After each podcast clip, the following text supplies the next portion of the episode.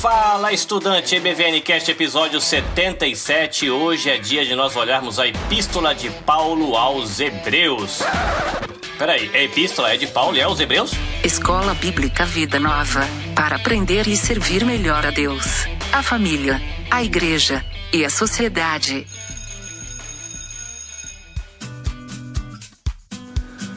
Muito bem, estudante, estou aqui com dois bons amigos. Rogerito Oliveira. Olá pessoal. Daniel Menezes. Olá pessoal, belezinha? Rogerito e Daniel vão ajudar a gente a passar para vocês as novidades que a gente tem agora no segundo semestre com o EBVN Cash. Então pessoal, esse mês de agosto, férias, mas não fique triste porque toda semana vai ter casa aberta.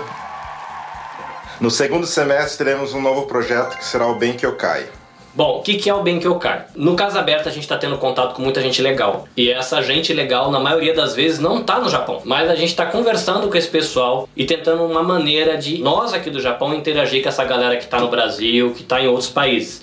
E a gente está criando essa estrutura que é o Benkyokai. Benkyo é uma palavra japonesa que quer dizer estudo e Kai, encontro. Então Benkyokai, um encontro para estudos.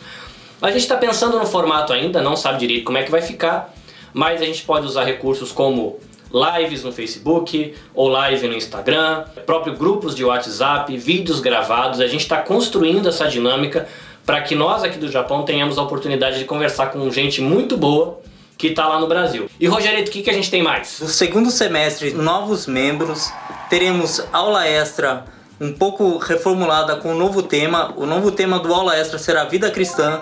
Teremos atualizações das vinhetas e da arte do podcast. Muita novidade, então publica, compartilha, dá joinha, avisa para os amigos, indica para sua avó e não perca o que está vindo aí no segundo semestre. Vamos lá para a aula. Hola a todos. En la clase de hoy conoceremos un poco mejor la carta a los hebreos.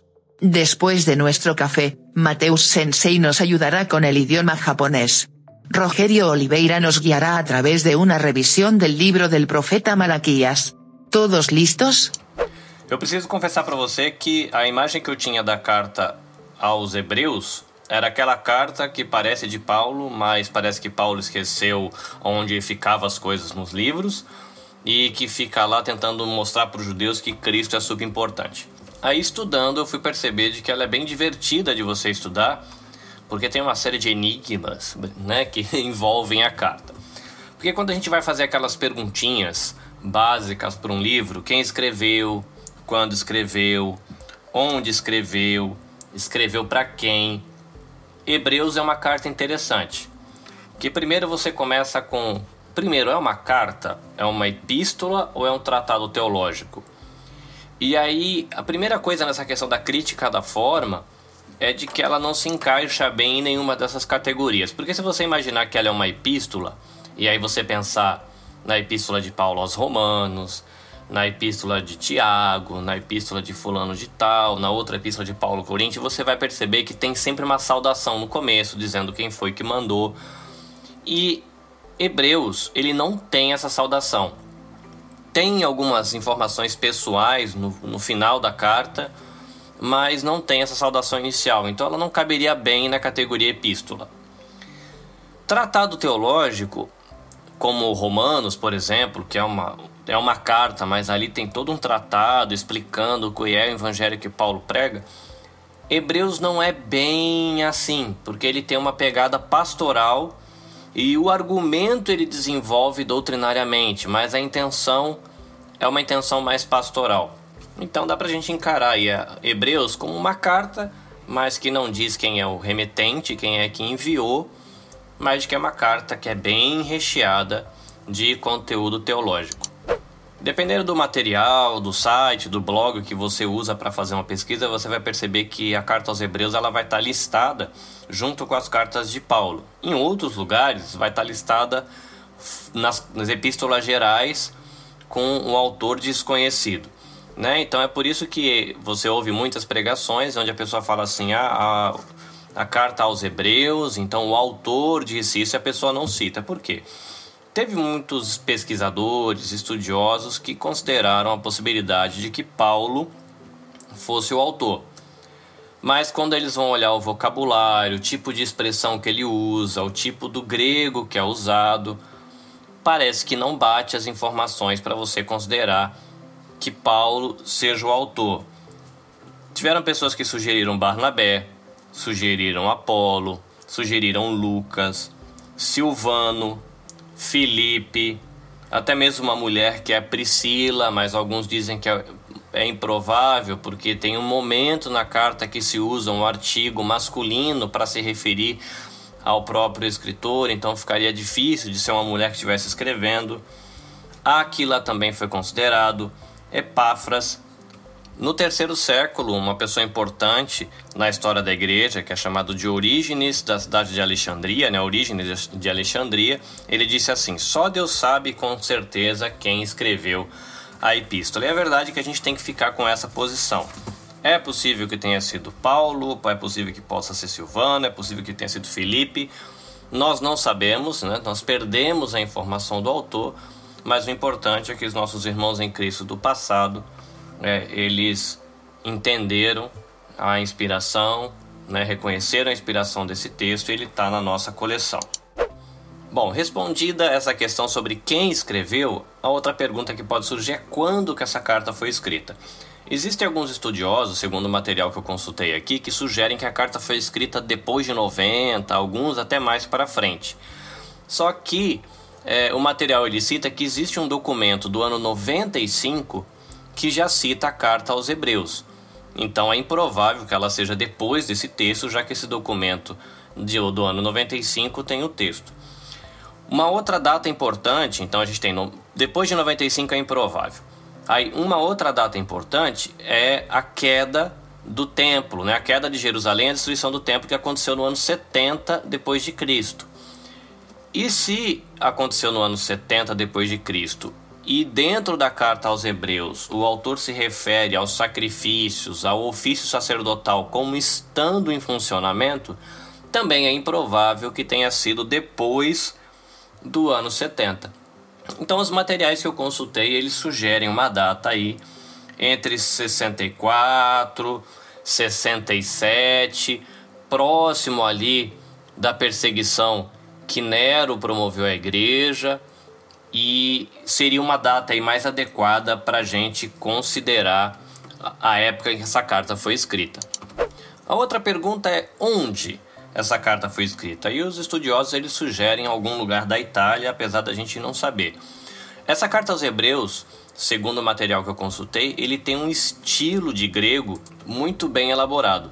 E por isso alguns sugerem Alexandria. É interessante também, até por conta desse eh, estilo do grego, que ele dá alguma dica a respeito do autor. Né? A gente lendo a carta, a gente, como falou, a gente é uma carta anônima, porque ela não é assinada, e a gente não sabe quem escreveu, mas a gente sabe que esse autor ele era bastante instruído no Antigo Testamento, porque ele faz muitas citações. Ele estava familiarizado com o público dele e ele era capaz de escrever aí num grego de uma, muito excelente, de uma alta qualidade, até por isso que alguns sugerem que não foi na Itália, foi em Alexandria. E a gente sabe por conta de uma saudação que tem no final da carta que ele era amigo de Timóteo. Agora que a gente já tem algumas informações sobre quem é o possível autor, quando possivelmente ele escreveu e escreveu onde, fica a pergunta de para quem ele escreveu essa carta. Aos Hebreus é um título que não tinha no texto original. Até curioso que você vai ver em algumas Bíblias, é, Epístola aos Hebreus. Em outras Bíblias, talvez carta aos Hebreus. E algumas Bíblias elas só deixam aos Hebreus, porque por causa daquela discussão da forma, né? Não parece epístola, também não é um tratado, não é uma carta. Mas voltando à questão de para quem foi escrito, a maioria dos intérpretes ele considera que foi escrito a alguns cristãos judeus de fala grega que utilizavam a Septuaginta, que é aquela tradução do Velho Testamento para o grego que a gente estudou na série sobre introdução à Bíblia. Por que, que a gente sabe que eles utilizavam a Septuaginta? Bom, isso é por causa das citações que ele faz do texto. Pelo que eu vi em um dos materiais que eu consultei, Hebreus é a carta que mais faz citações do Velho Testamento. São cerca de 30 citações diretas, fora aquilo que eles chamam de citações indiretas e alusões ao texto.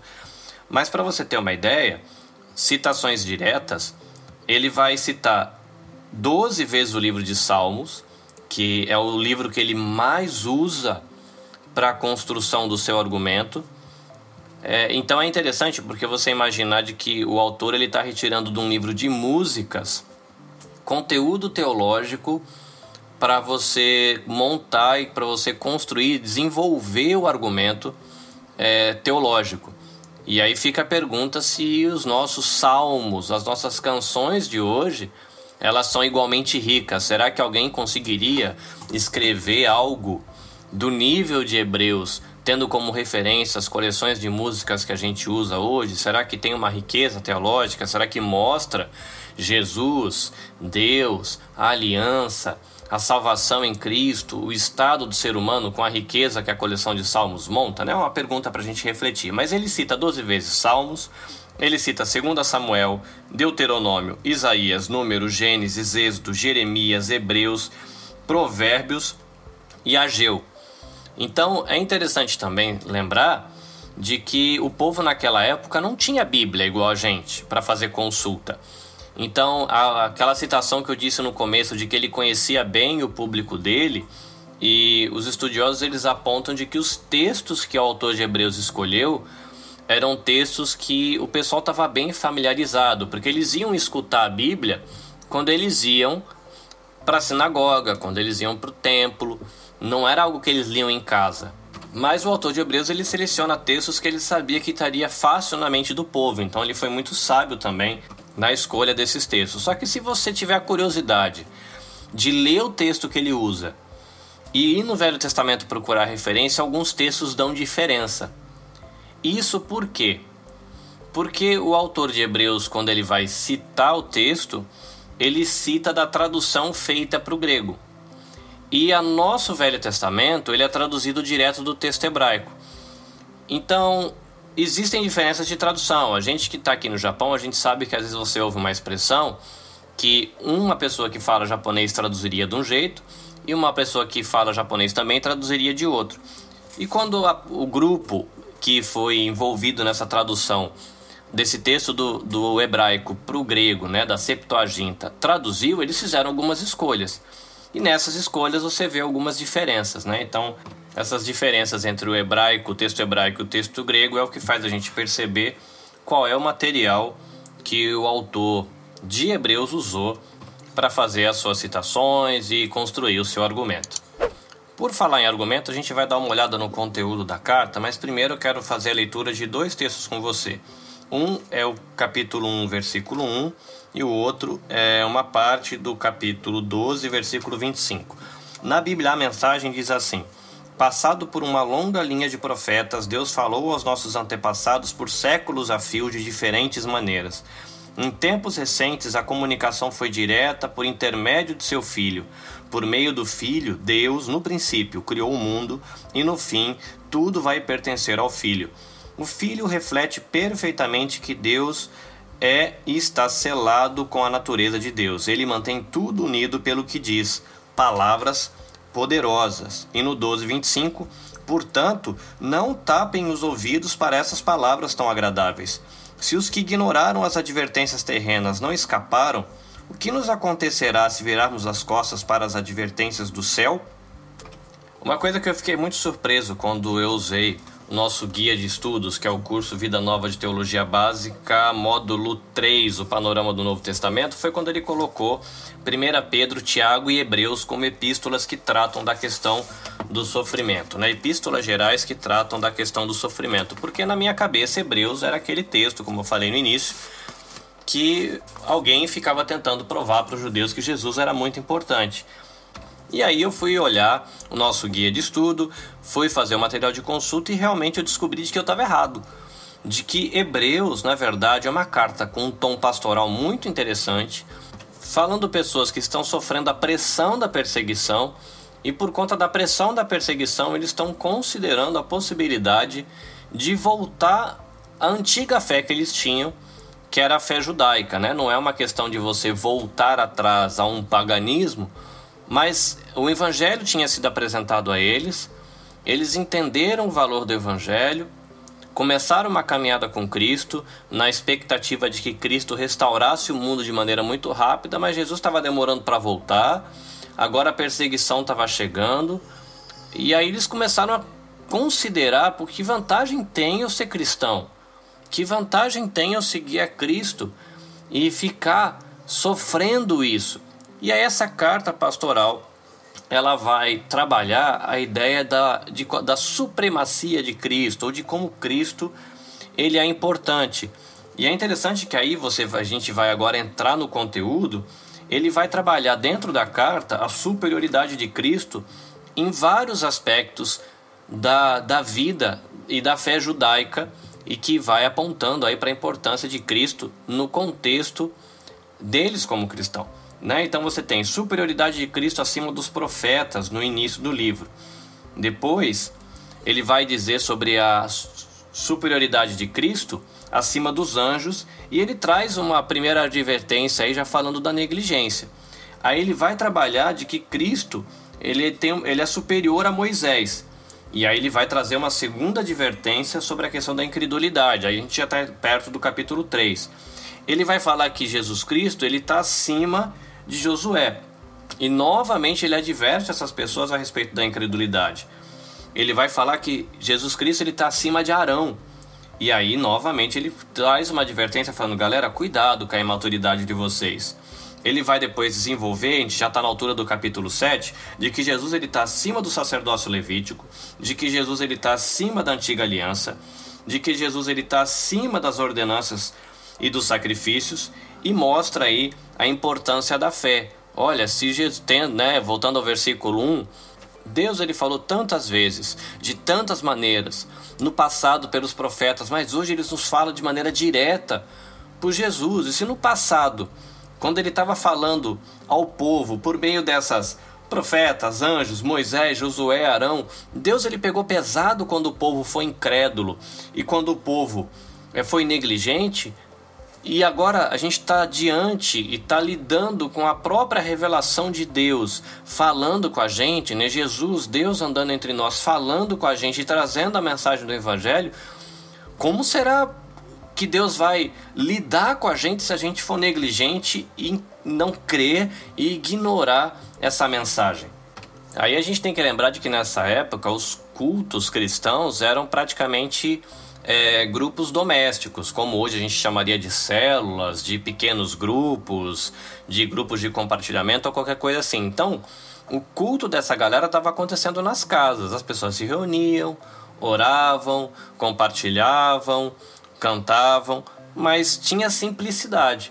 Aí você imagina essa galera olhando lá para o templo que Esdras, Neemias trabalharam para reconstruir, que Herodes fez aquela reforma, o templo que Jesus e os apóstolos caminharam ali dentro, um templo grande, com toda a estrutura do culto que havia no culto judaico. E eles começaram a comparar isso, e como é, poxa, o nosso tá tão simplesinho, e a gente ainda está aqui insistindo nisso, sofrendo perseguição.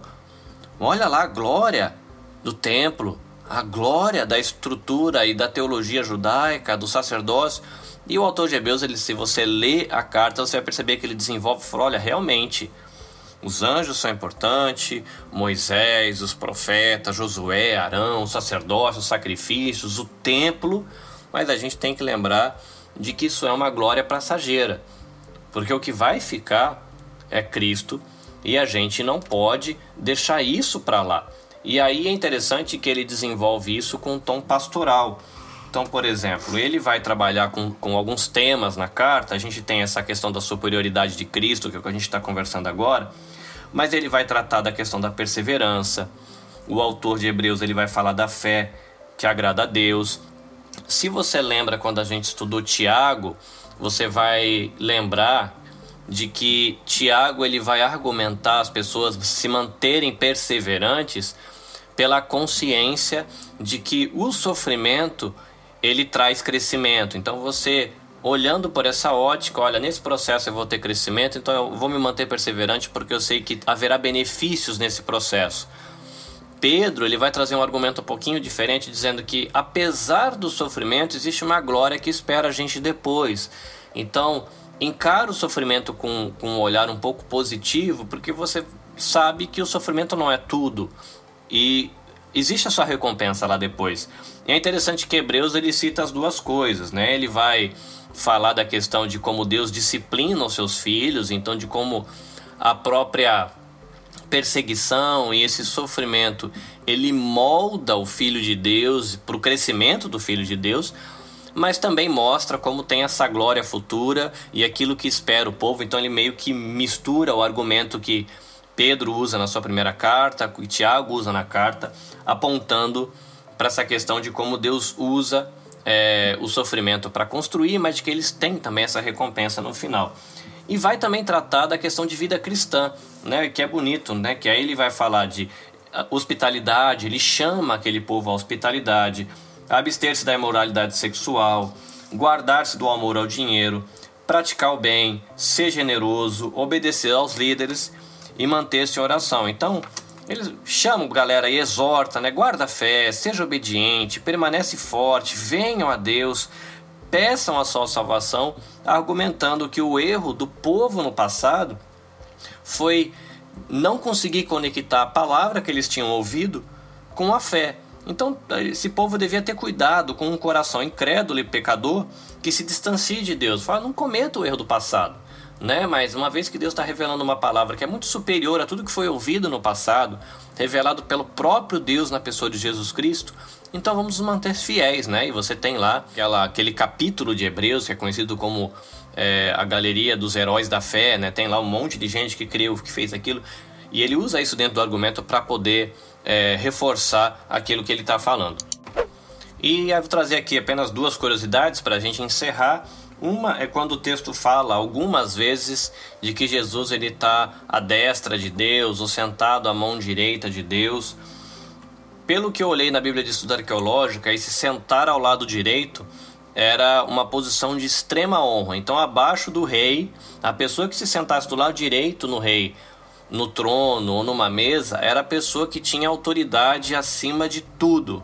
E essa ideia ela faz parte do argumento do autor de Hebreus, de que Deus ele sujeitou todas as coisas a Jesus Cristo, apesar de ele não ter se sujeitado o próprio Deus a Cristo, né? Essa é uma parte do, do argumento.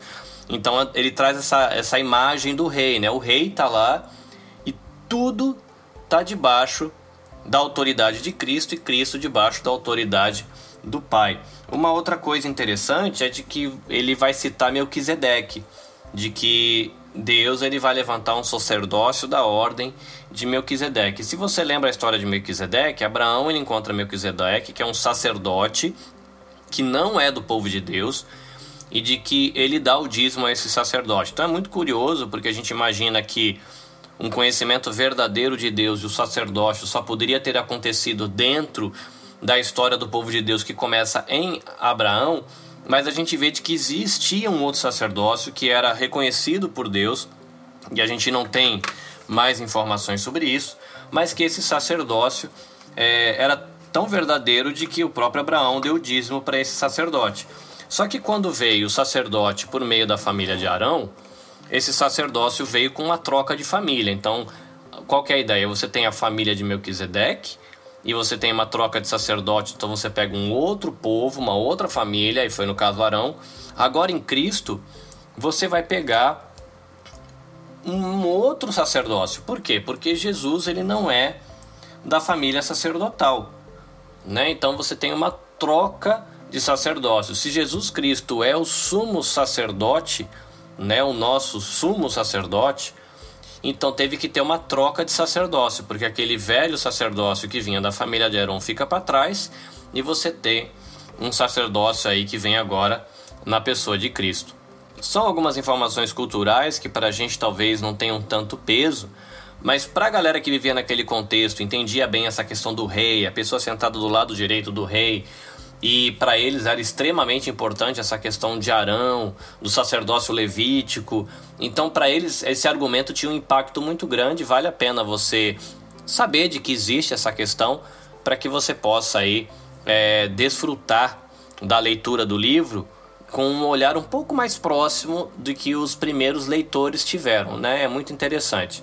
É um livro muito rico, eu usei o recurso de ouvir o livro. Então eu ouvi esse livro, eu acho que umas duas vezes, depois fiz várias consultas.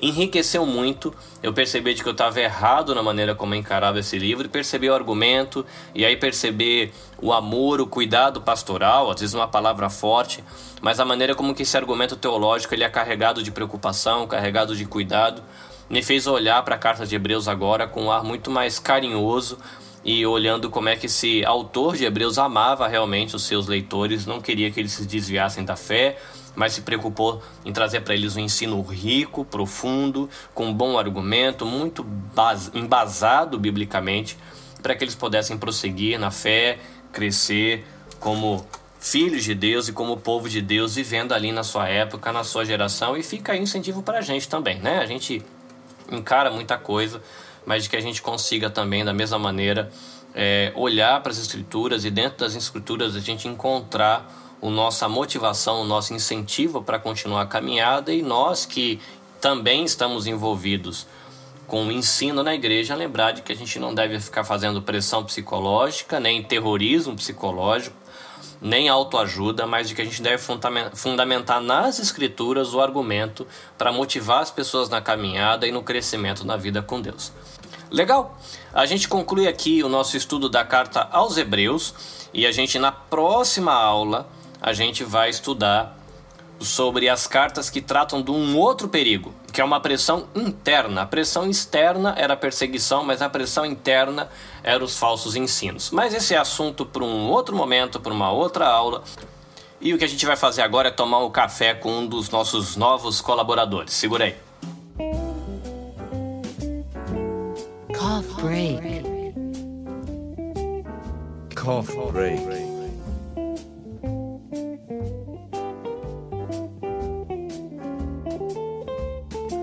Bom, gente, é, hoje eu inicio né, esse projeto junto com Carlinhos. Eu escolhi um tema que é começando aos poucos, uma alimentação saudável. E assim vocês vão ver o quanto vocês estarão ganhando com essas pequenas mudanças. Não são as grandes que fazem ser mais permanente numa batalha ali de uma reeducação alimentar, mas são as pequenas mudanças que já vão fazendo muito muita diferença. Então, a primeira dica para vocês é colocar no dia a dia de vocês sempre metodicamente pelo menos três porções de frutas e duas porções de salada crua. Como seriam essas frutas? Vocês poderiam colocar nos horários que vocês têm mais facilidade de estar tá fazendo uma alimentação com atenção, não na correria de repente de uma fábrica ou do serviço. No café da manhã, aí quando chegar no trabalho, quando chegar da aula e na ceia, antes de dormir, mais ou menos umas 10 horas, quem tem esse hábito de dormir um pouquinho mais tarde, ou então depois, logo depois do jantar como sobremesa. De preferência, frutas de cores diferentes internamente, não, por exemplo, a banana que tem a cor amarela por fora e a maçã que tem a cor vermelha por fora, porque na verdade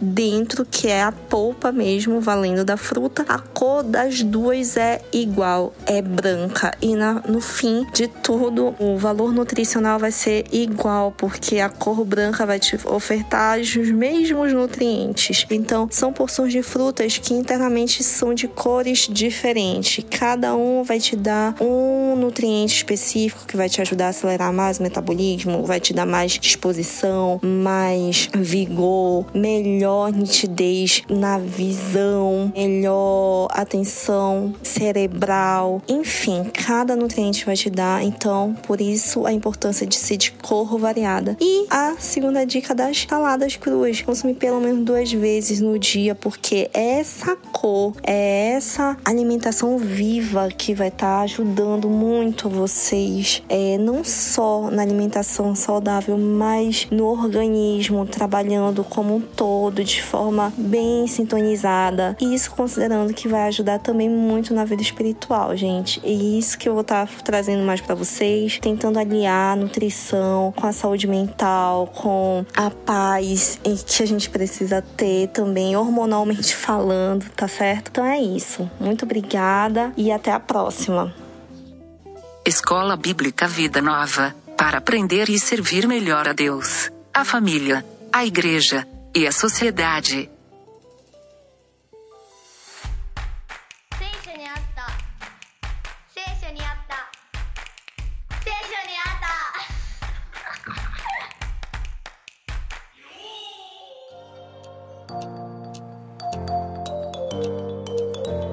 はいどうも Olá pessoal, 今回は前回の続きで旧約聖書についてやっていきたいと思います bom, mais uma vez vamos continuar os nossos estudos dos livros do Velho Testamento.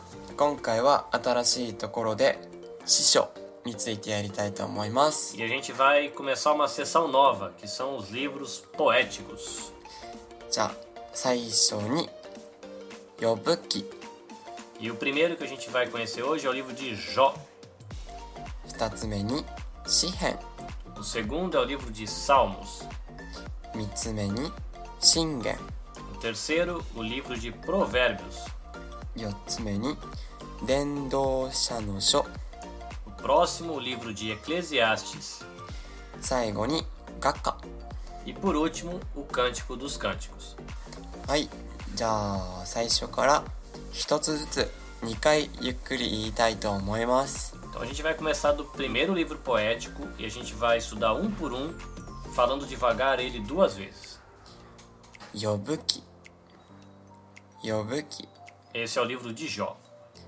詩編詩編 Esse é o livro de Salmos. 信玄信玄 Esse é o livro de Provérbios. 伝道者の書 伝道者の書 Esse é o livro de Eclesiastes. 画家画家 Esse é o livro de Cântico dos Cânticos. はいじゃあ最後に5つ全部言っていきたいと思います E para a gente terminar, eu vou repetir os cinco livros de uma única vez: 呼ぶ記 livro de Jó, 詩編 Salmos, 信玄 Provérbios, 伝道者の書 Eclesiastes 画家 e Cântico dos Cânticos. はいじゃあ今回はこれで終わりたいと思います Bom, vamos terminando por aqui. それじゃあまたの聖書にあったに会いましょ E a gente se encontra no próximo Seishon Yata. うバイバイ Sayonara! Atenção classe. Começa agora a aula extra. Porque aprender é bom.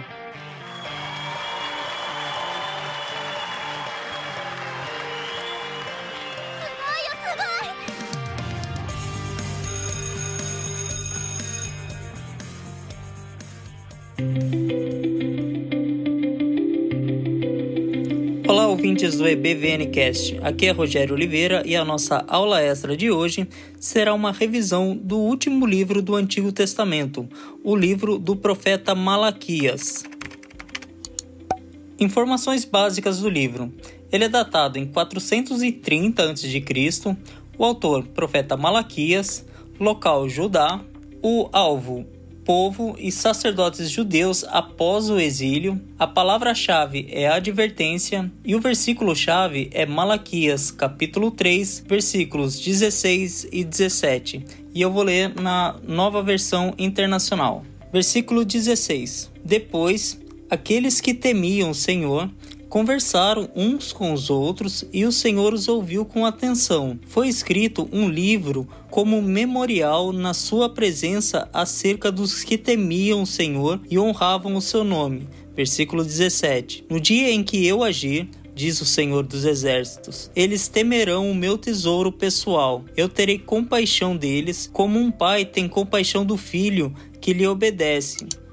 No Antigo Testamento, Malaquias é o último dos profetas. Temos poucas informações é, biográficas a respeito dele. Excluindo o versículo introdutório e dois apêndices no final do livro, o livro ele é caracterizado por um formato de perguntas e respostas, às vezes chamadas num estilo dialógico. O livro destaca a hostilidade do povo, as pessoas tinham a audácia de acusar Deus e ele respondeu suas reclamações corrigindo os seus pensamentos falhos. Além disso, Deus, como um juiz divino, levou suas acusações contra elas. Elas questionavam o amor de Deus provado na eleição de Israel. Não lhe davam o respeito devido a um pai ou a um senhor, os sacerdotes negligenciavam a exigência de que somente o melhor do rebanho fosse apresentado como oferta. O povo profanava a aliança dos pais, divorciando-se das esposas da mocidade, roubavam a Deus deixando de pagar dízimos e ofertas, tinham se tornado arrogantes, crendo que os malfeitores que colocavam Deus em prova prosperariam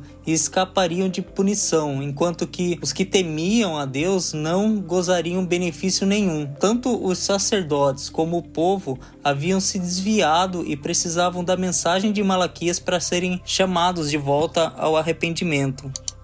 Malaquias menciona algumas alianças: a aliança com Levi, a aliança com os pais e a aliança do casamento. Deus lembra seu povo de que ele amou a Jacó, mas odiou a Esaú. Isso não deve ser entendido de modo absoluto, mas relativo. Deus preferiu ou escolheu Jacó, também Jacó e Esaú não devem ser compreendidos exclusivamente como indivíduo, mas como as nações de Israel e Edom. O amor de Deus, portanto, diz respeito principalmente à eleição e à aliança. Deus formou um relacionamento de aliança com os israelitas, de modo que eles fossem objetos especiais do seu amor. Entretanto, os gentios não estão excluídos por completo. O Criador e Pai de todos os povos tem conhecimento de que há pessoas que o temem em todas as nações.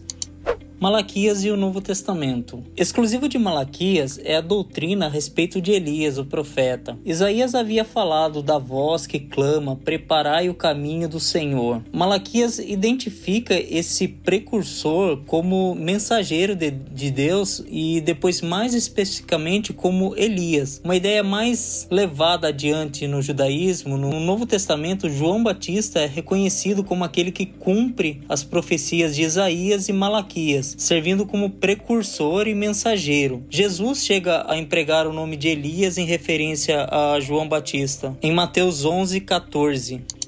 Qual a mensagem de Malaquias para os dias de hoje? Assim como escolheu a Jacó, Deus escolhe pessoas hoje. Os que estão dentro da aliança devem evitar o pecado do orgulho, lembrando que não escolheram, antes foram escolhidos. Além disso, Malaquias era bondoso para com os não israelitas, mas duro com os sacerdotes. Devemos lembrar que Deus é Pai de todos, é aquele a quem muito foi dado e muito lhe será exigido, significando que mais se espera do que, dos que recebem maior revelação. Assim, os eleitos de Deus devem responder a Ele com humilde gratidão e culto obediente, e devem mostrar bondade e humildade para com os de fora. Ainda que não cultuem a Deus hoje com sacrifícios animais, Malaquias ensina-nos a importância de oferecer o melhor que temos a Deus. Malaquias também destaca o dízimo, hoje superestimados em alguns púlpitos e negligenciado em outros, ênfase desequilibrada nessa passagem pode levar o uso de Malaquias, incentivando a noção de que podemos negociar com Deus. Por outro lado, é um erro negligenciar a instrução sobre a doação regular e sacrificial, coisa que o Novo Testamento também defende.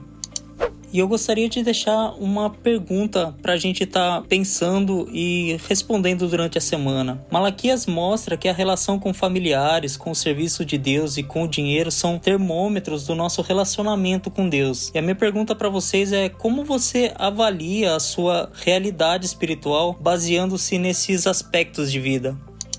Essa foi a nossa aula extra de hoje. Tenham todos uma boa semana, fiquem com Deus e até a próxima.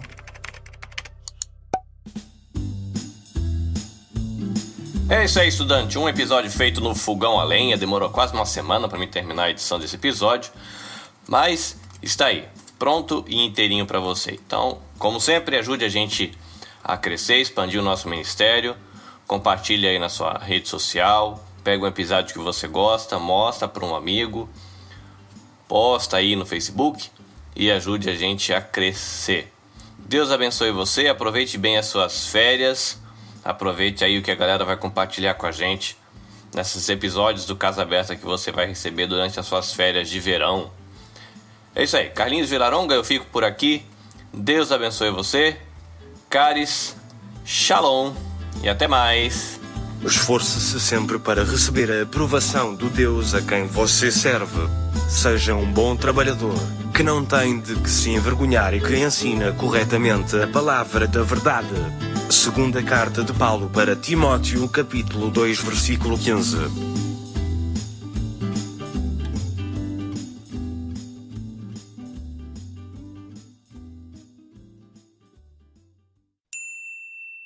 Sonhadinho de excessos, a babaquinha para cantar, esses olhinhos para orar. Dansare Tion Jesus. Sim, Jesus. 皆さんさようなら。またね。